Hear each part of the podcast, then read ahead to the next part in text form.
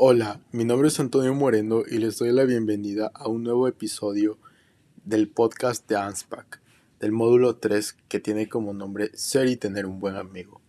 Pues el objetivo de este es descubrir en qué consiste ser y tener un verdadero amigo, además de la importancia que uno puede tener sobre la juventud.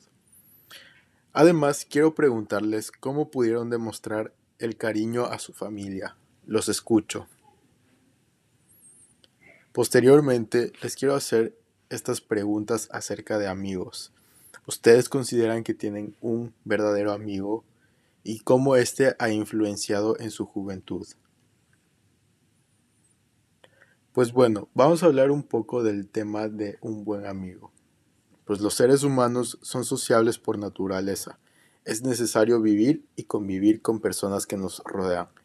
Por eso es importante tener amigos.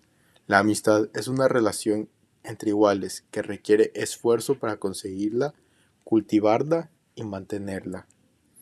Contar con un amigo es como un tesoro, es invertirle tiempo de la vida, conocer sueños y aspiraciones. Una buena amistad lleva a ambas partes a ayudarse a crecer y a enriquecerse, ser mejor y superarse cada vez más. La generosidad es esencial en una amistad, pues esto permite que se den cualidades, tiempo, posesiones y conocimientos, creando una ayuda positiva a un amigo. En ocasiones, también se necesita saber perdonar, pues esto es propio de una persona sabia y generosa. El perdonar significa no guardar rencor.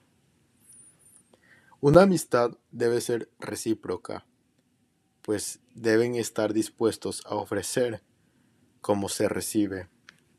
Pues además un buen amigo es leal, es decir, que es una persona de palabra, responde con responsabilidad a compromisos que la amistad necesita.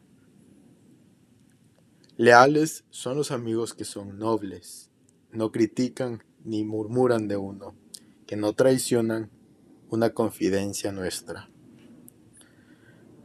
Hacer que alguien se siente especial, aceptado y querido significa ser un buen amigo.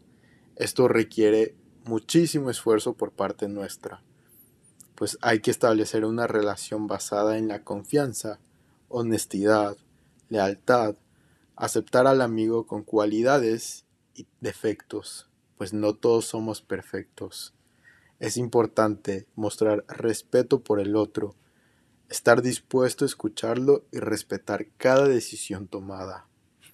Tener buenos amigos ayuda a las personas a sentir que pertenecen a un grupo y que son aceptadas. Esto permite desarrollar la felicidad y confianza además de su autoestima y afianza su personalidad social y les da estabilidad emocional. Rodearse de buenos amigos hace a las personas comunicativas y amables. Les da un temperamento jovial y alegre que es muy importante para poder sobrellevar situaciones. Además, aumenta el deseo de hacer el bien y preocuparse por los problemas de los demás, es decir, mostrar empatía por la situación que una persona está pasando. Teniendo en cuenta la frase dicha por Aristóteles, la amistad se manifiesta de una manera muy hermosa en las diferentes etapas de la vida, pues este filósofo dice que la amistad es un alma que habita en dos cuerpos, un corazón que habita en dos almas. Esto quiere decir que un amigo es la persona que a veces nos entiende, incluso más que nosotros mismos.